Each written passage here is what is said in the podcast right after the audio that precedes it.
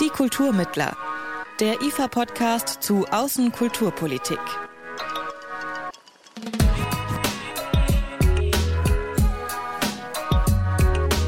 Hallo und ein ganz herzliches Willkommen zurück zu Die Kulturmittler. Ich bin Jan-Philipp Wilhelm und ich muss gleich zu Anfang dieser Folge einmal kurz Sorry sagen. Sorry nämlich für die Funkstille seit November hier im Podcast. Damals hatte ich euch ja eigentlich noch eine weitere Folge für 2019 angekündigt, in der wir über den aktuellen Stand und die großen Vorhaben in der Außenkulturpolitik sprechen wollten. Das hat dann aber im letzten Jahr wegen Terminproblemen leider nicht mehr geklappt. Wir waren aber natürlich nicht untätig in der Zwischenzeit und wir holen heute nach, was wir damals versprochen hatten. Und wir haben die Zeit auch genutzt, um an ein paar Neuerungen für den Podcast im Jahr 2020 zu basteln. Details dazu und auch eine kleine Ankündigung gibt's am Ende dieser Folge.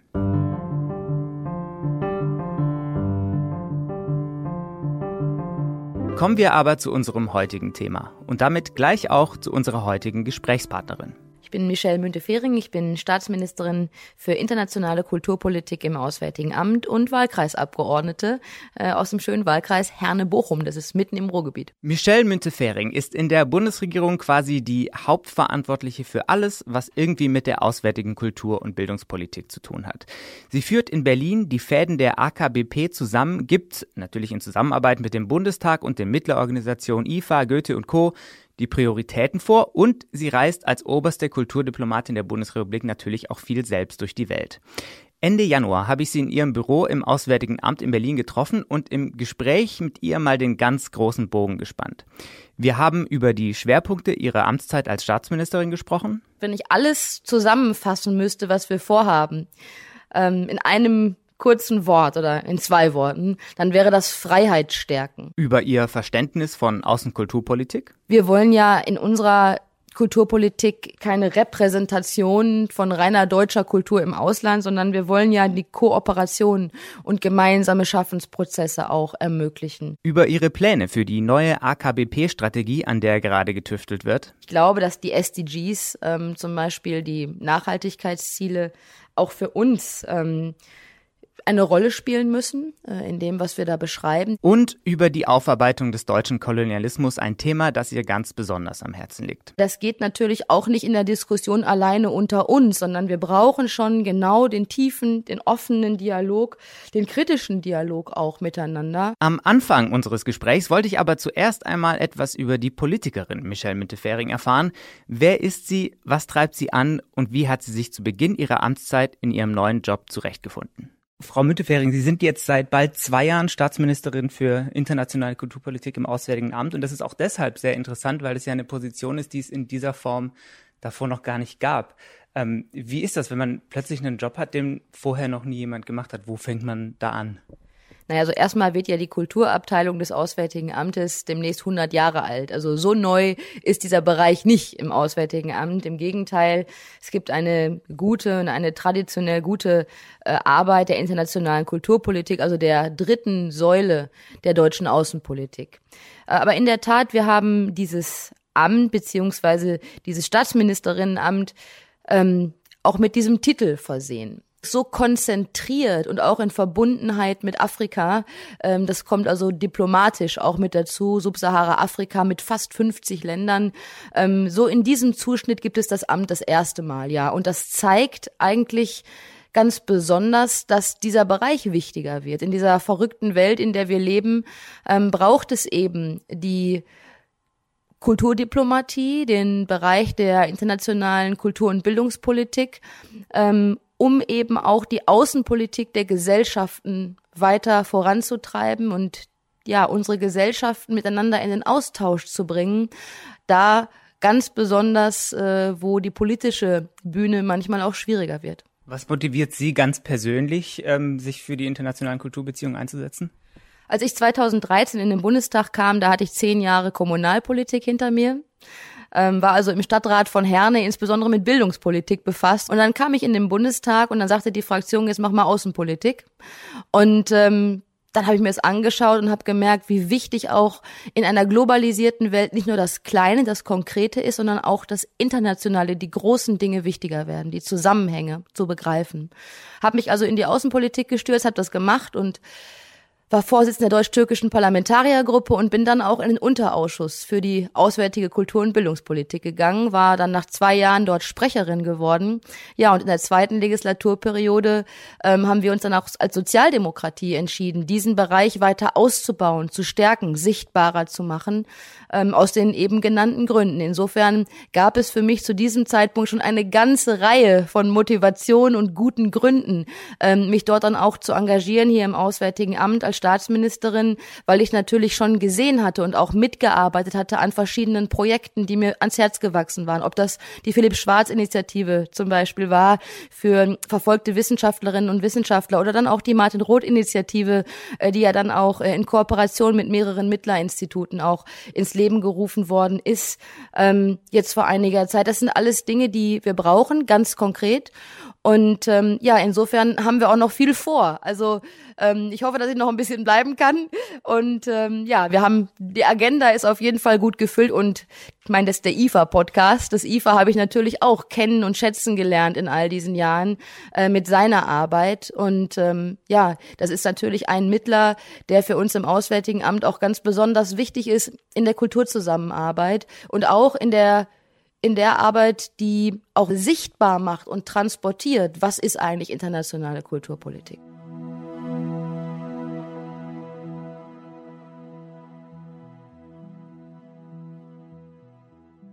Wer diesen Podcast schon länger verfolgt, dem wird das ein oder andere hier sicher bekannt vorkommen.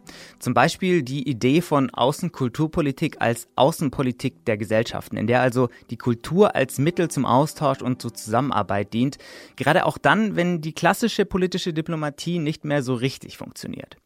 Und ein konkretes Beispiel dafür, wie dieser Austausch über die Kultur gelingen kann, hat Michel Müntefering ja eben auch schon genannt.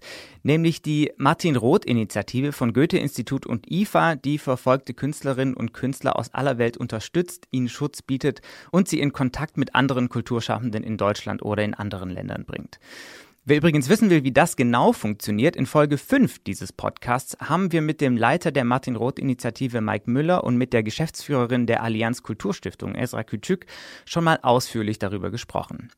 Jedenfalls für Michelle Müntefering steht hinter solchen Initiativen eine klare politische Überzeugung. Also wir haben uns ja Schwerpunkte gesetzt zu Anfang der Legislaturperiode. Ich habe zuerst gesagt, wenn ich alles zusammenfassen müsste, was wir vorhaben, ähm, in einem kurzen Wort oder in zwei Worten, dann wäre das Freiheit stärken. Ähm, also Räume schaffen, in denen Kultur, in denen Künstlerinnen und Künstler äh, sich austoben können, also kreativ sein können und in gemeinsame Schaffensprozesse treten können. Und Kulturschaffende Künstler sind eben nicht das Beiwerk der Demokratie.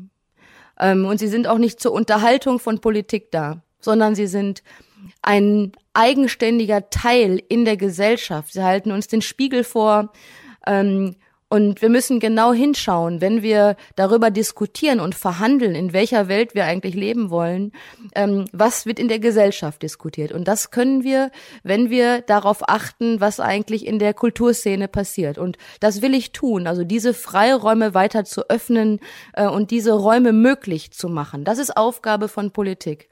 Was darin passiert, das ist Aufgabe äh, derjenigen, die sie füllen. Aber, und auch darüber haben wir im Podcast schon gesprochen, Digitalisierung, Klimawandel, Migration, alle diese großen gesellschaftlichen Themen unserer Zeit verändern die Bedingungen und auch die Aufgaben für internationale Kulturpolitik. Gerade etwa, wenn wir über Freiräume für die Kulturszene sprechen. Da stellt sich zum Beispiel mehr und mehr die Frage, wie die Politik dafür sorgen kann, dass es diese Freiräume auch im Internet, also auch im digitalen Raum gibt. Ein Thema, das wir in unserer Folge 6 über Cybersicherheit in der Kultur und auch in der Folge 9 über die sogenannte digitale Zivilgesellschaft behandelt haben. Fragen wie diese stehen aktuell im Mittelpunkt der Arbeit von Michel Müntefering. Und jetzt haben wir uns vorgenommen, äh, jetzt in diesem Jahr auch ganz konkret, auch darüber nachzudenken, in dieser veränderten Welt, was müssen wir eigentlich mit unserer Arbeit, in unserer Arbeit anders machen, als wir es die ganzen Jahre gemacht haben. Und deswegen haben wir einen Strategieprozess aufgesetzt, ähm, und der wurde auch gerade schon im Unterausschuss mit dem Bundestag äh, diskutiert. Ich wurde schon eingeladen und natürlich haben die Abgeordneten auch ihre Vorstellungen. Und für mich ist wichtig, dass wir eben wissen, dass wir nicht alle fertigen Antworten haben können in einer Welt, die sich so stark verändert. Und dass wir aber sehen können, welche großen Herausforderungen da sind. Die ganze Frage, wie es mit unserem Planeten als solchen eigentlich weitergeht. Wir haben ja nur einen, auf dem wir leben können. Der muss auch für die Kulturpolitik eine Rolle spielen. Kulturpolitik ist Gesellschaftspolitik. Und ähm, diese großen Fragen der Zeit, die zu verhandeln, dafür muss eine Strategie die Möglichkeiten eröffnen. Und ja, die äh, besprechen wir und beraten wir in diesem Jahr. Und ich weiß, äh, dass wir auch die Mittler bei diesen Beratungen an der Seite haben. Und das ist auch wichtig. Worauf konkret soll denn da in Zukunft der Fokus gelegt werden? Also wenn, wenn Sie nochmal ein, zwei Punkte ansprechen könnten, welche Neuerungen wird es da geben? Naja, ich will natürlich nicht vorgreifen, ähm, sondern der Prozess, ähm, der soll schon ähm, auch für sich selber laufen und stehen. Ich habe natürlich meine eigenen Überlegungen, das ist ganz klar. Ich habe gerade einen Bereich genannt. Also ich glaube, dass die SDGs, ähm, zum Beispiel die Nachhaltigkeitsziele, auch für uns ähm, eine Rolle spielen müssen äh, in dem, was wir da beschreiben. Die letzte Strategie ist ja von aus dem Jahr 2000. Und überlegen Sie mal, ich weiß nicht, wie alt Sie waren 2000. Ich hatte gerade Abitur gemacht und ähm, da war die Welt noch ein bisschen eine andere. Wir hatten schon Internet, sage ich es mal so, aber ich meine, äh, jetzt sind wir 20 Jahre weiter und äh, genau das nachzuvollziehen, wie die Welt heute aussieht, das ist den, der Anspruch, den ich habe. Und da kann man natürlich bei diesen Themen anfangen. Da kann man bei der, bei dem Thema Digitalisierung zum Beispiel anfangen. Die Kommunikation hat sich komplett verändert. Bilden wir das genügend ab, wenn wir darüber sprechen, wir wollen Kooperation und Koproduktion? Ähm, das müssen wir sicherlich unterlegen äh, mit dem, was wir auch wollen. Deswegen ist es mir auch wichtig, dass wir am Ende ähm, auch zeigen, mit Projekten beispielhaft zeigen können, auch in so einem Strategieprozess, wie wir das eigentlich meinen. Also ich glaube, auch das konkret zu machen, auch das gehört für ein Endergebnis, glaube ich, auch mit dazu.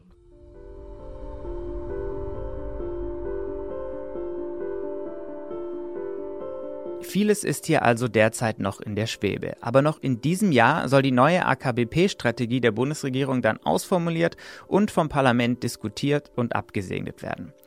Wir und vor allem auch die Mittlerorganisationen, die diese Strategie gerade mitgestalten und dann auch umsetzen sollen, dürfen also gespannt sein. Doch bei allem Zukunftsdenken hört die alltägliche und ganz konkrete Arbeit in der internationalen Kulturpolitik natürlich nicht auf. Sprechen wir mal noch über ein paar aktuelle Schwerpunkte in der Außenkulturpolitik. Ganz oben steht da sicher auch das Thema Europa, auch weil Deutschland ja dieses Jahr die EU-Ratspräsidentschaft übernimmt.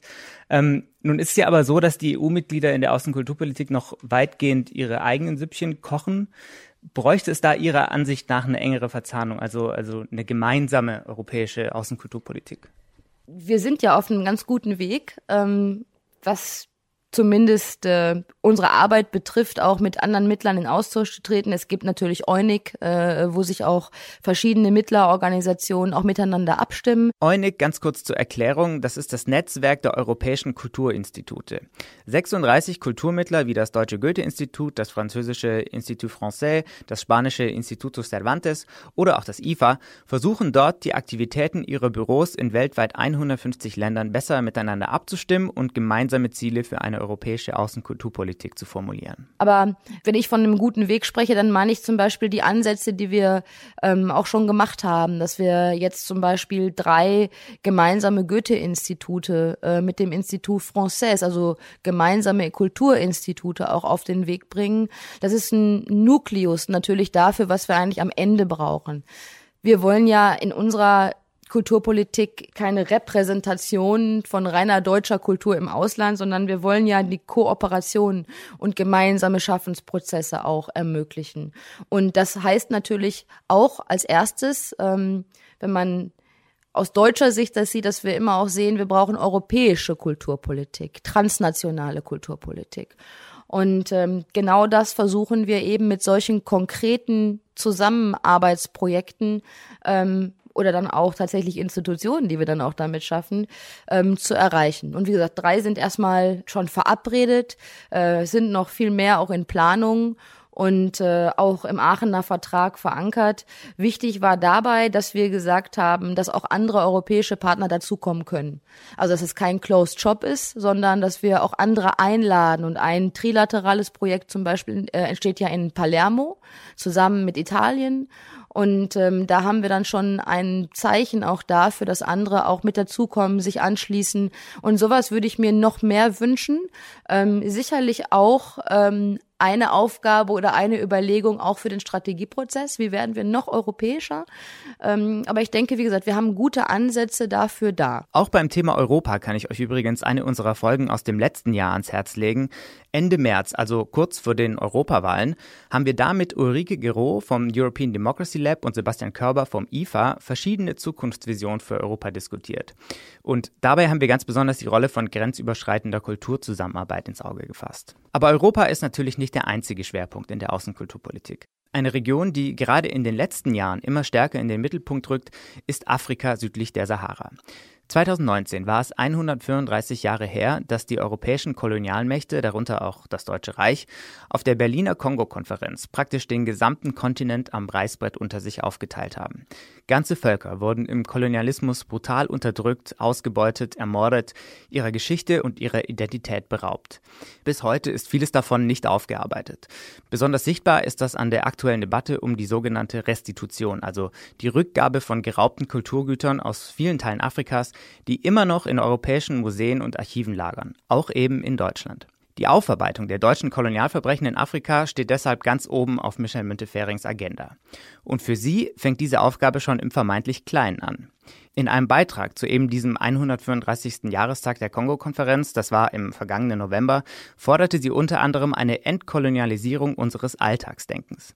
Ich habe sie gefragt, was genau sie damit gemeint hat. Also wenn man anfängt, sich mit dem Thema zu beschäftigen, wie ich das vor einigen Jahren äh, ähm, erst getan habe, es gibt ja Wissenschaftler, die arbeiten seit Jahrzehnten daran, da merkt man sehr schnell, dass dieses Thema in unserem Denken bis hin zu den Geschichtsbüchern auch ganz konkret ähm, viel zu wenig vorkommt. Und ähm, es gibt zum Beispiel auch äh, aus dieser Zeit der Kolonialmächte ähm, auch bei uns äh, immer noch auch Begrifflichkeiten, äh, mit denen wir fast selbstverständlich umgehen und sich darüber bewusst zu werden, wo bestimmte Dinge herkommen, das gehört eben auch dazu, um Gesellschaft am Ende zu verändern. Es war zum Beispiel der Platz an der Sonne, glaube ich, den ich in dem Artikel äh, da genannt habe. Das ist ein ganz gutes Beispiel.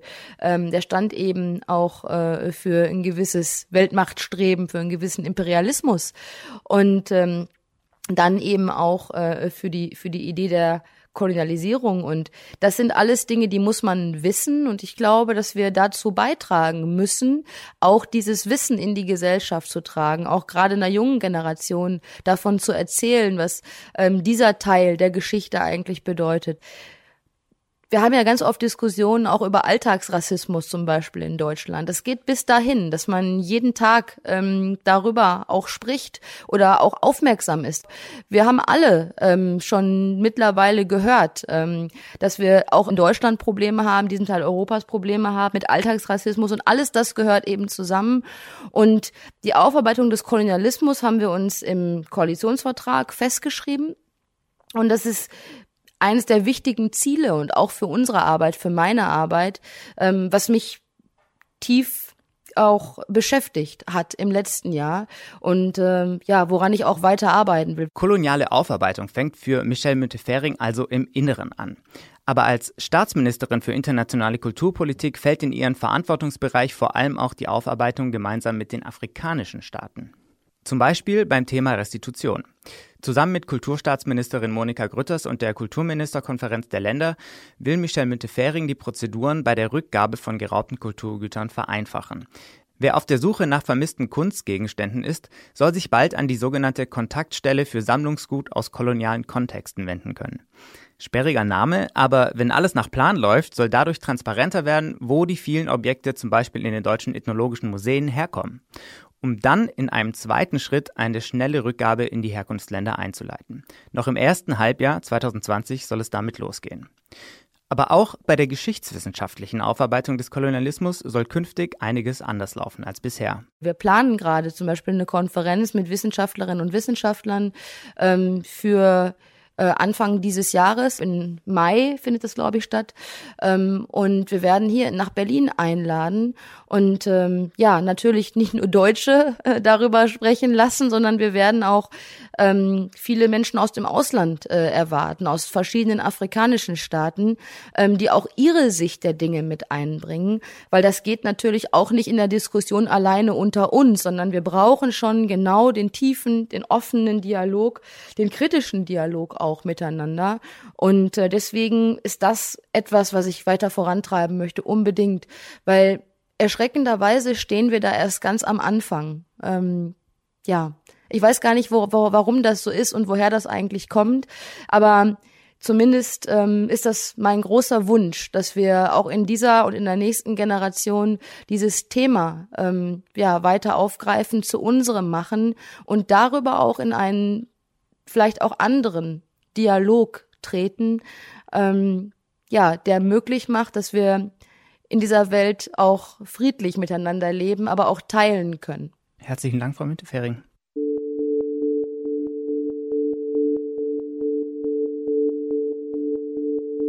Das also war mein Interview mit Staatsministerin Michelle Müntefering über Stand und Zukunft der internationalen Kulturpolitik.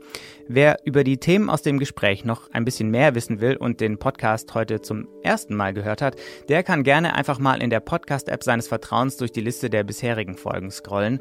Vieles, was wir da heute nur anschneiden konnten, ich habe es ja auch schon mal gesagt, haben wir da in der ein oder anderen Form schon mal ausführlicher besprochen.